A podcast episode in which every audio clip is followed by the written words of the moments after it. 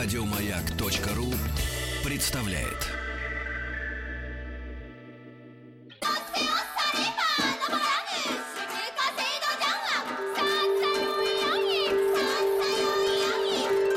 Правильное название Японии – Ниппон. Не понял? Я понял. Это Япония. Э, Доброе утро, японист Виктор Петрович Мазурик э, с нами традиционно в это время. Здравствуйте. Здравствуйте. И Доброе сегодня у нас, э, насколько понимаю, продолжение темы про дзен, буддизм в Японии. Совершенно верно. Вот. Я, во-первых, хотел бы напомнить, что как раз вот буквально в эти дни заканчивается год японской культуры в России и наоборот. И одним из мощных таких заключительных аккордов в Японии была премьера в театре Кабуки спектакля о э, моряке японском Кодаю, который попал ко двору Екатерины в XVIII веке. Это впервые в театре Кабуки сюжет на иностранную тему за 400 лет, вообще-то говоря.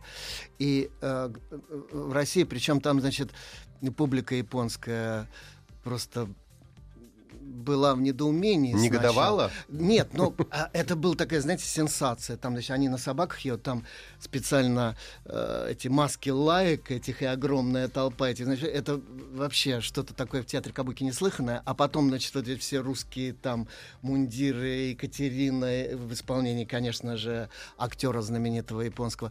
А роль Кодаю исполняет один из м, очень крупных таких звезд э, Кабуки, и с ним э, журналистка Юлия Станогина взяла интервью, кстати, которое содержится в последнем номере «Огонька». Вот э, кто интересуется, может прочитать про это. Вот, это вот такая сенсация. И произвел этот спектакль необычайное впечатление. В конце все шли зареванные То, то есть для- зала. для Кабуки это вообще дичь, Революция. революция, да? по Вы знаете, в некотором роде да. Это, как кто-то выразился, вообще глобализация Кабуки впервые. Вот.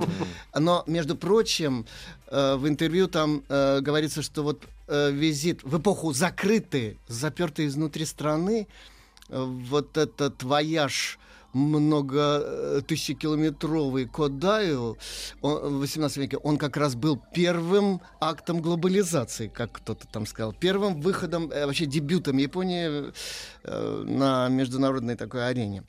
Вот. Ну, и теперь возвращаемся к нашей теме дзен. Кстати, почему именно дзен? Почему мы из очень многих направлений, 13 основных школ современного буддизма японского выделили именно дзен? Дело в том, что есть такое заблуждение, оно было очень сильно, особенно во второй половине 20 века, после Второй мировой войны на Западе не у нас. У нас тогда вообще конфессиональные, так сказать, различия никого не интересовали, потому что религия сама считалась чем-то очень архаичным и устаревшим. Э, что дзен это, дескать, вот э, квинтэссенция японского духа, что в дзен вообще все японское, это далеко не так. Там есть направление буддизма да, сам дзен неоднороден. Направление буддизма прямо противоположное дзен, как, например, амидаистский буддизм, о котором мы говорили, упование на милость, милостивого Будда, Амитабха и так далее. Почему же именно дзен так э, впечатлил людей Запада? Потому что они э, интуитивно угадали в нем родство экзистенциализму, так сказать, европейскому, который был интеллектуальным ответом на шок рубежа 19-20 века, особенно на шок двух этапов мировой, вой- э, мировой войны европейской. Вот. Казалось, что уже никакие, вот, никакие этические положения, доктрины, ни антология, ни гносеология прежде уже не годится. И вот экзистенциализм был таким своеобразным ответом. И в дзен нашли что-то общее. Э, во-первых, в его антидоктринальности, которая достигается бесконечной антиномичностью, игрой в парадоксы и так далее. Дзен — это такой сверхпротестантизм, ну, чего стоит, например, высказывание, уже приводившееся мной э, Линдзи, китайского наставника, «Встретишь Будду, убей Будду, встретишь патриарха, убей патриарха». Никаких доктрин, никаких идей, потому что это чистая экзистенциальная практика. И вот через нее можно приблизиться к Будде, найдя его, так сказать, в себе, а не встретившись с ним где-то. Вот. Причем они использовали методику, напоминающую сократовскую в диалогах. Ну, к примеру, знаменитый реформатор ринзаевского буддизма в Японии в позднем Средневековье Хакуин – однажды эм, вел такой диалог с одним из дзенских монахов, у которого, что называется, усердие паче разума. Дзен бил, у него немножечко, так сказать, говоря по-современному, чердак, Ключом. так сказать, поехал. да. И вот он, он понял, что он Будда, Это прекрасно. Ну, Каждому бы так. пришло. Бывает. И он стал, опять же, по высказываниям в духе Линзи, что такое Будда, дырка в отхожем месте, что такое там дхарма, это подтирка для... Он стал подтираться э, сутрами, священными писаниями. М, Значит, все были в ужасе и привели его к э, Хакуину. А, Хакуин спросил его, что с тобой? Он сказал, ну, а он сказал, я, я Будда, а чем же мне еще потираться, как не сутрами, вообще-то говоря, э, по статусу. Как Хакуин поступил, вот как Так. Сократ, он не стал там спорить с ним, он сказал,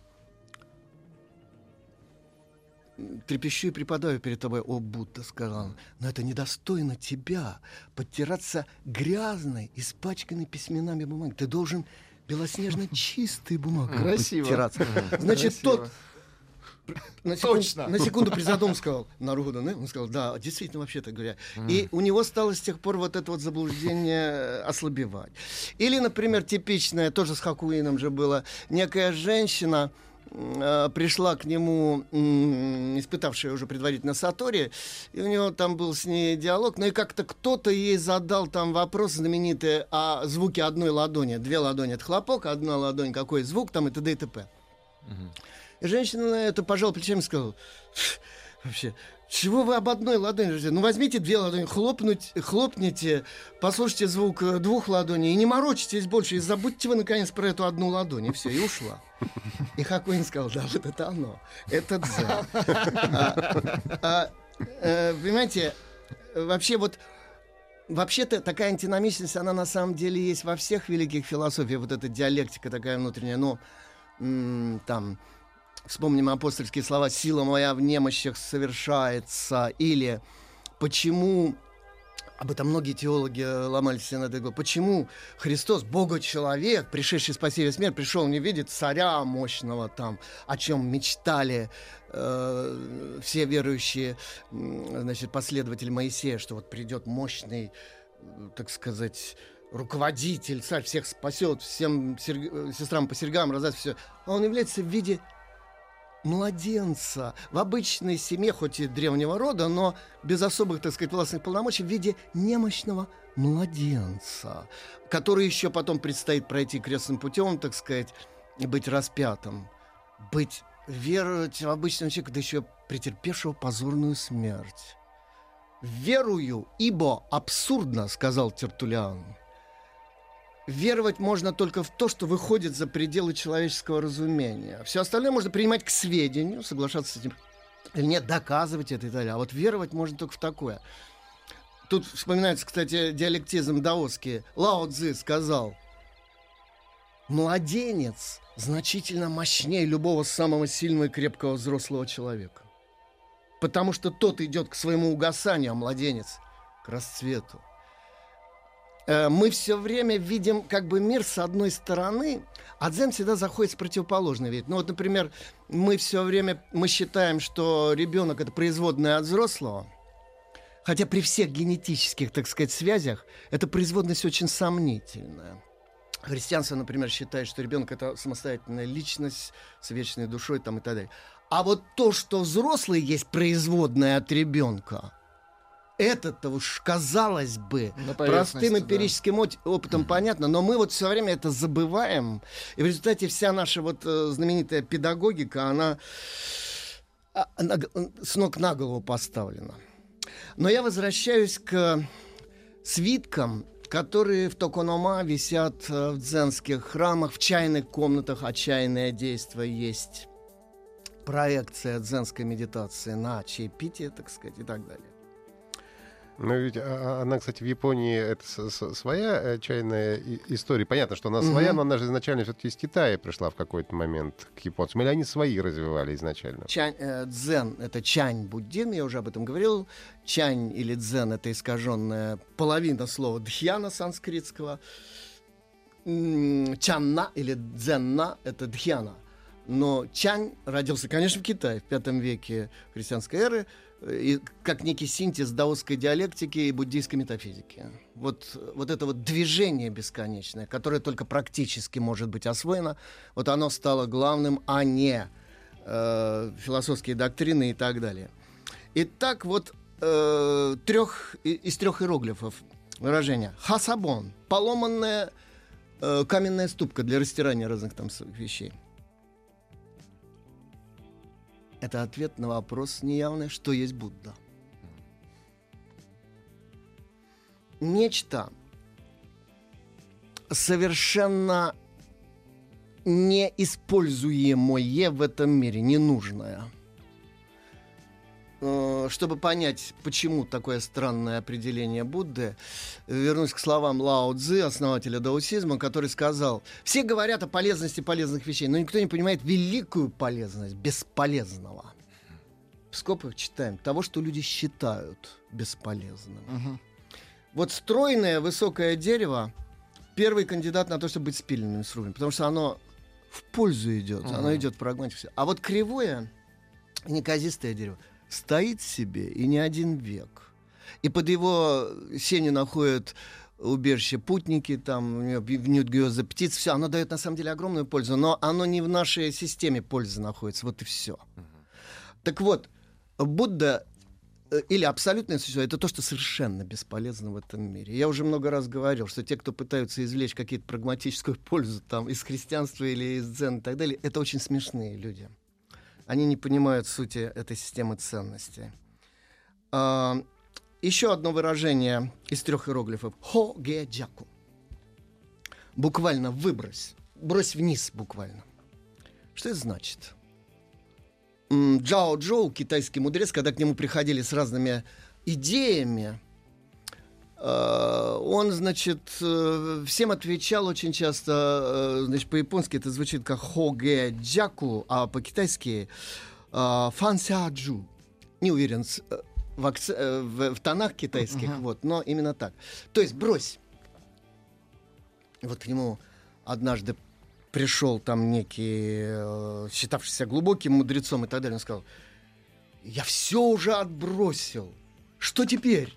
Он сказал, и это тоже брось. И вот так он к нему ходил много раз и донимал его, и в конце концов Джао Джо с раздражением сказал, ну черт с собой, носи с собой, сказал он. И, э, значит, еще одно выражение из трех иероглифов. Канкяка, зри под ноги. Э, канкяка тремя иероглифами, часто в английском переводе «mind your legs», вы можете увидеть э, на каждом шагу в Японии, где есть какая-нибудь ступенька, где можно споткнуться там и так далее, для туристов, для посетителей храмов, музеев. Казалось бы, совершенно бытовое наблюдение. Значит, ну, Значит, будь внимателен, так сказать. Ага. Смотри под ноги. Следи за собой. Будь готов к любой неожиданности в этой жизни и так далее. Чисто бытовое наблюдение. На самом же деле когда вот я напоминаю вот эту тактику чтения перпендикулярно вглубь текста, а не вдоль него, значит, следующие слои там — это «ищи истину» не в заоблачных Гималаях или в Шамбале или где-то там в каком-то невероятном монастыре, а ищи ее рядом с собой, в себе вот не э, устраивает для себя какие-то романтические, экзотические, духовные паломничества и путешествия. Потому что истина здесь, с тобой, только ты ее не видишь. Э, это выражение из Биян Лу, записи Лазоревого утеса, китайский сборник с притчами, куанами и так далее, э, чаньскими. Дальше, вот концепция фусе, на санскрите дана, даяние – вот мы со своей стороны как это понимаем? Благотворительность. Человек, который дал, вот он хороший, он кого-то, так сказать, облагодетельствовал, хоть в маленькой мере и так далее. А вообще-то говоря, вот японские буддийские теологи делят, значит, э, э, фусе на дзайсе, материальное даяние, и хосе, дхармическое даяние. Так вот, когда мы что-то даем, скажем, нищему монаху, хач-татаки, который, значит, с э, деревянной патрой чашей собирает подаяние. Мы ему даем, так сказать, подаяние материальное в виде денег, каких-то вещей, а он дает нам в это самое время хосе, дхармическое даяние. Что это значит? Он дает нам возможность освободиться от э, зацикленности на себе и открыться хотя бы к другому человеку, а потом вообще на мироздание и прочее. То есть он дает нам гораздо больше. Однажды один богатый купец пришел э, к наставнику э, в, Дзе- в Чаньско-Дзенский монастырь и положил э, кошелек с золотом очень большой. Мгм. Вел с ним какую-то благочестивую беседу, все время поглядывая на этот кошелек. А тот игнорировал, ну, как-то положил в сторону и не обращал на него внимания. Тот все время намекал. И, э, наконец, он сказал, я вам кучу денег, так сказать, дал, ожидая от него хотя бы спасибо. И вдруг этот монах с яростью на него по-дзенски рыкнул. Он сказал, ты что, с ума сошел? Это дающий должен быть благодарен. И тогда этот купец так а, вздрогнул, значит, начал ощущать, что какая-то истина на него снисходит. Это я запомню, да, кстати, хорошая идея. Э, Дальше еще три иероглифа. Суимоно кен. Меч настолько острый, что даже волосок, принесенный ветром и упавший на него, э, разделится на две части под своей тяжестью. Что это означает? Э, Это означает то, что вот мы часто уповая на какое-то очень мощное оружие, не сознаем о том, что оно обоюдоостро. И что оно имеет две грани. Одна из них направлена не к того, кого мы считаем там своим противником, конкретно, а к нам. И что надо быть э, с такого рода м, возможностями очень мудрым. И это напоминает слова Христа, который сказал, не мир я принес, но меч в этот мир. Имеется в виду отнюдь не какой-то там военный меч, имеется в виду вот тот самый меч, который рассекает невежество. Продолжим мы сразу же после выпуска новостей. Виктор Петрович Мазур, кипанец. Сегодня мы говорим о дзен-буддизме.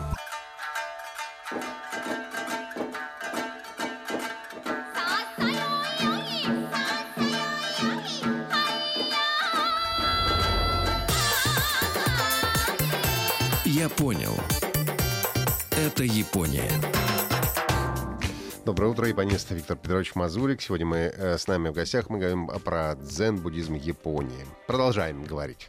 У нас путешествие по свиткам. дзенским. Потому, почему? Потому что в них очень а, как бы образно, четко изложены некоторые принципы, которые абстрактно-теоретически понять довольно сложно, а вот так, через такие высказывания, может быть, немножко легче. Три м, иероглифа тоже из э, записи Лазорева источника. Мухинщу. Нет гостя и хозяина. Вот это этика чайного действа. Э, Вам любой мастер скажет, что гость в чайном действии должен мысленно сидеть на месте чайного мастера и делать чай. А в это время чайный мастер мысленно сидит на месте гостя. Это не анархия, отсутствие всяких там ролей, иерархии, и так далее. это другое.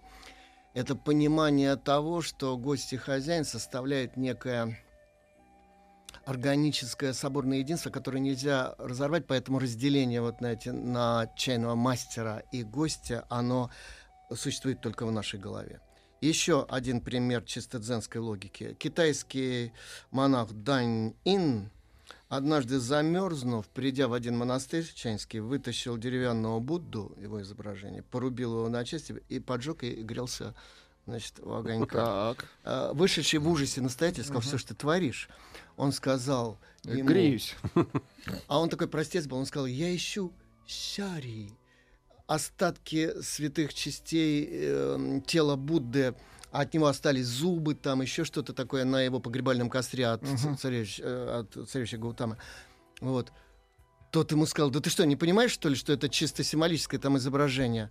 На этот тот ответил, он ему опять упорно сказал, что Будда, у которого после кремации нет щари, это не Будда, а мне нужен истинный Будда.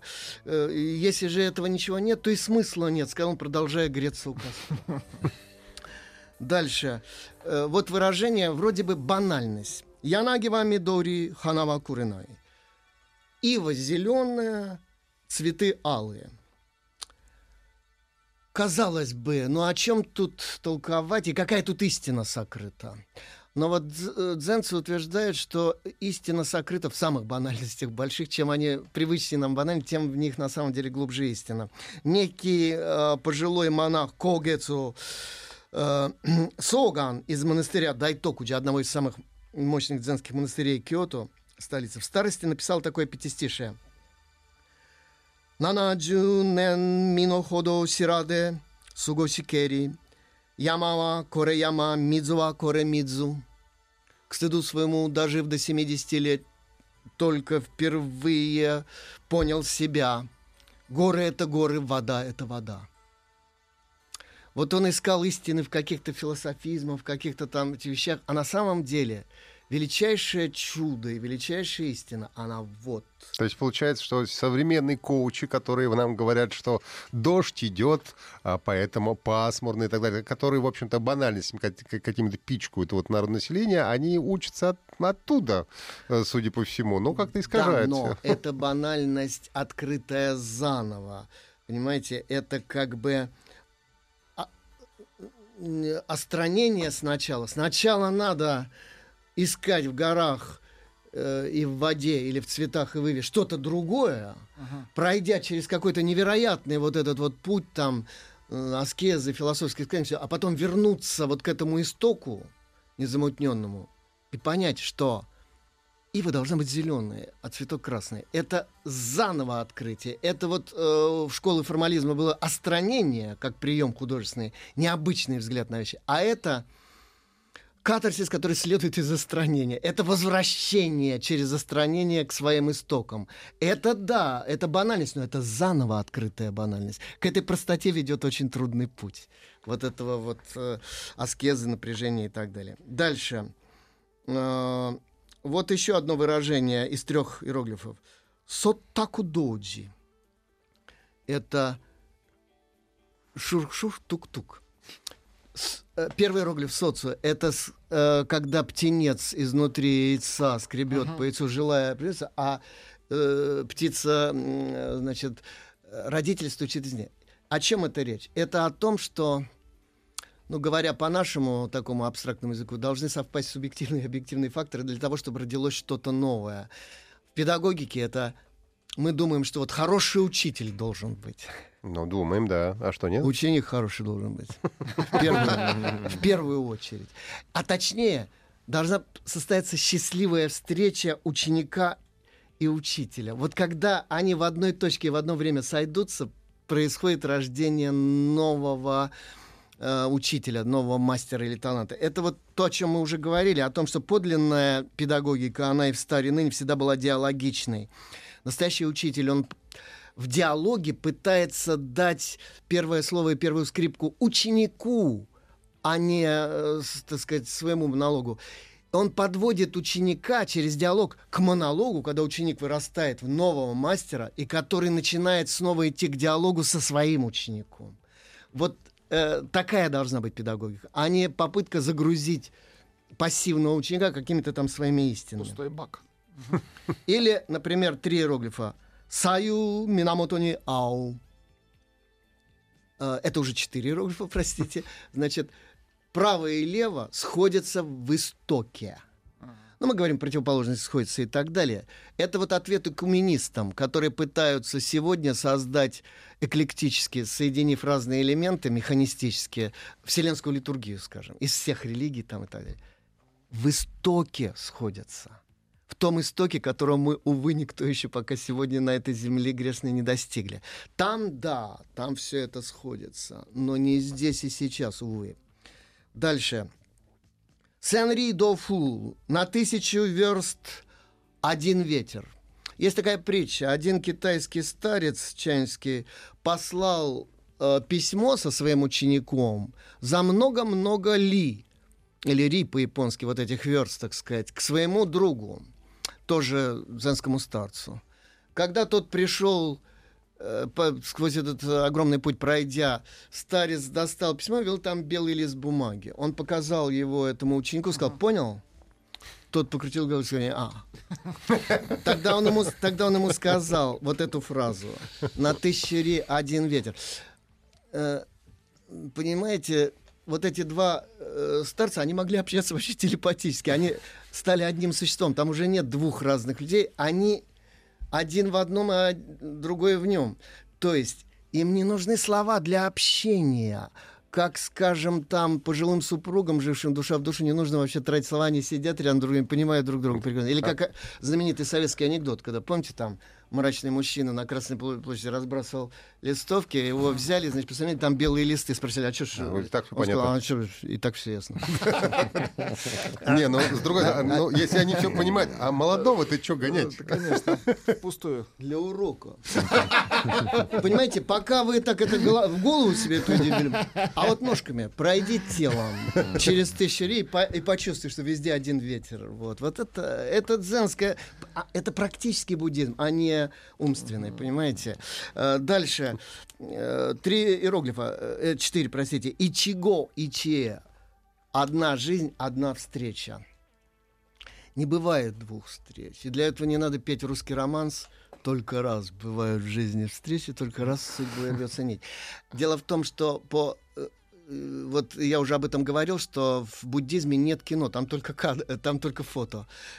Каждый кадр уникален, как вот разные рождения сочетание дхарм в каждую секунду бытия совершенно разное. Нам кажется, что мы сохраняем длительность в векторном времени. Это иллюзия. Непрерывность какая-то. Кажд... Никакой непрерывности нет. Каждую секунду мы представляем совершенно разное существо совершенно разным ощущением. Поэтому мы разные, и то, с кем мы встречаемся, все разное. Поэтому мораль какая? Цени данное мгновение превыше всего. И данную ситуацию. Потому что именно в ней разрешаются все экзистенциальные проблемы только здесь и сейчас, не где-нибудь и когда-нибудь. Дальше. Вот еще одно выражение. Бецени куфунаси. Четыре. А нет никак, никаких хитростей или никакой техники. Это вот о чем. Младший брат Сёгуна Такауди, Сёгуна Асикага Такауди, э, Тадаюси спросил у знаменитого дзенского наставника Мусо Сосеки японского, как совмещать политику с его э, дзенским э, путем, который он ему проповедовал, наставлял. И тот вот ему ответил. Бецуни куфун наси, написал этими четырьмя иероглифами. То есть любое действие в этом мире может быть служением Буцудо, если его делать полностью, э, с полной самоотдачей. То есть не обязательно сидеть э, в позе лотоса или заниматься там монастырскими трудами, саму послушанием монастырь. Вот Гоголь сказал в своих знаменитых э, избранных местах из переписки с друзьями, что интеллигенция часто там ищет духовные истины, куда-то там в какие-то э, заветные монастыри стремится. Он сказал им, очнитесь, люди, Россия ваш монастырь. Здесь полным-полно работы, засучите рукава. Здесь путь аскезы, здесь путь истины и так далее. Но его никто, как всегда, мудрецов никогда не слушает. Знаменитый буддист Гоголь. Да, вот.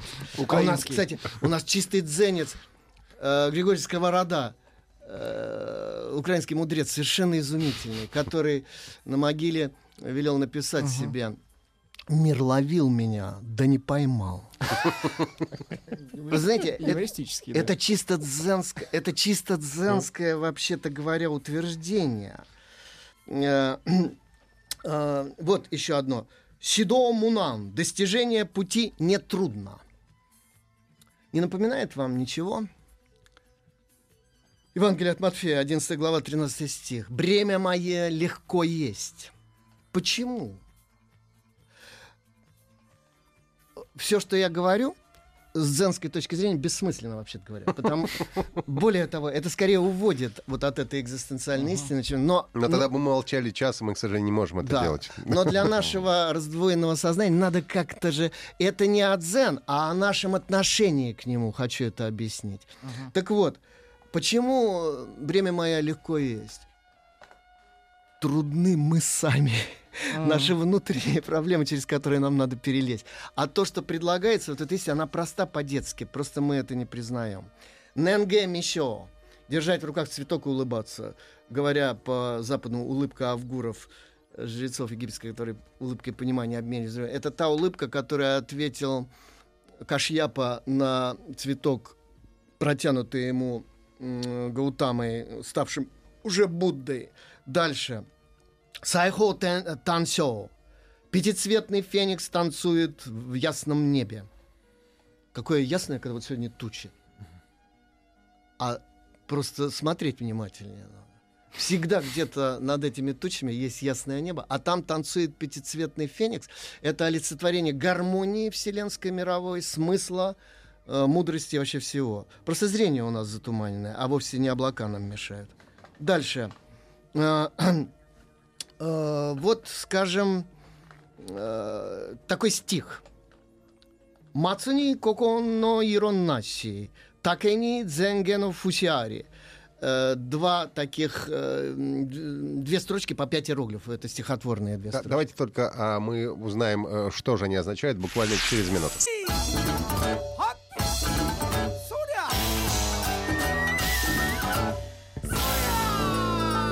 Понял.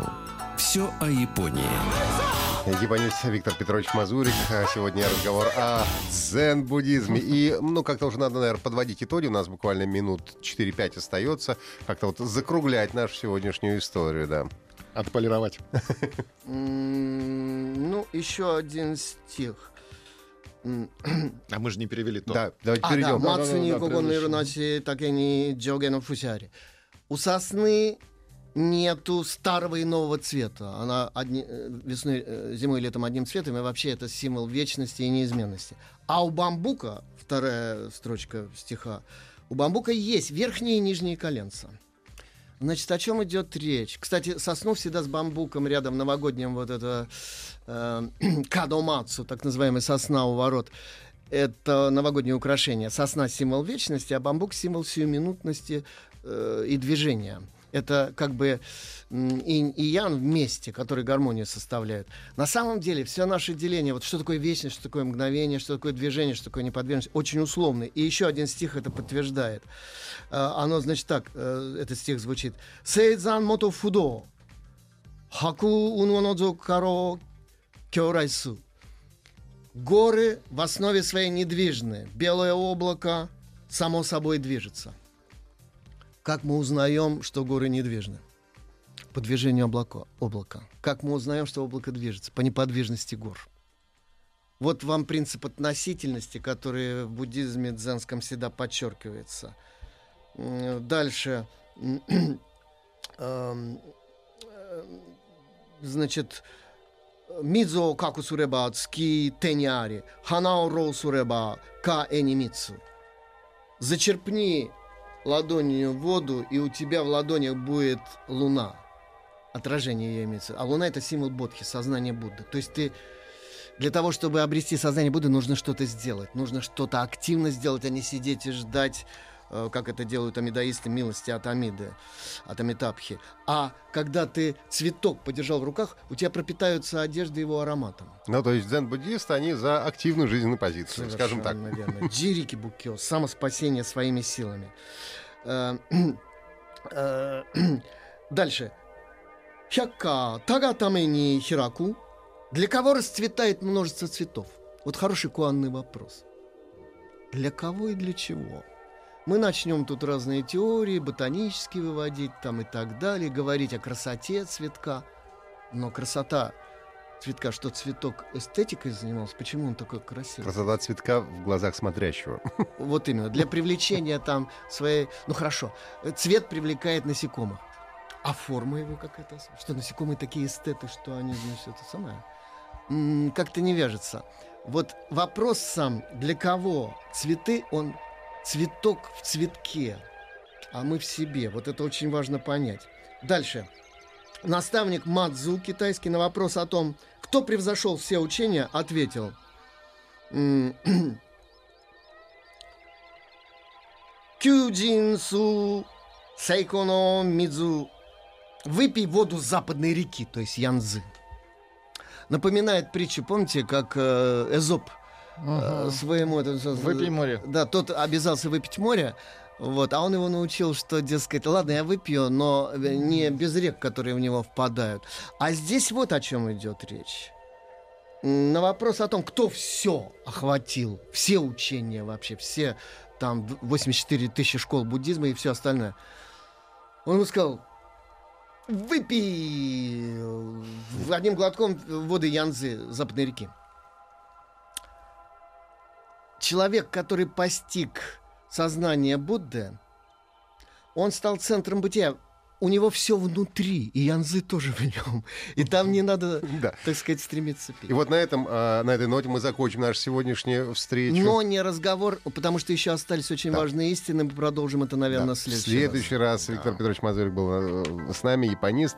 А мы прощаемся до завтра, до 7 утра. Павел Картаев, Ахтанг Махрадзе и Владуля тоже. свидания. Да, Всего доброго. Еще больше подкастов на радиомаяк.ру.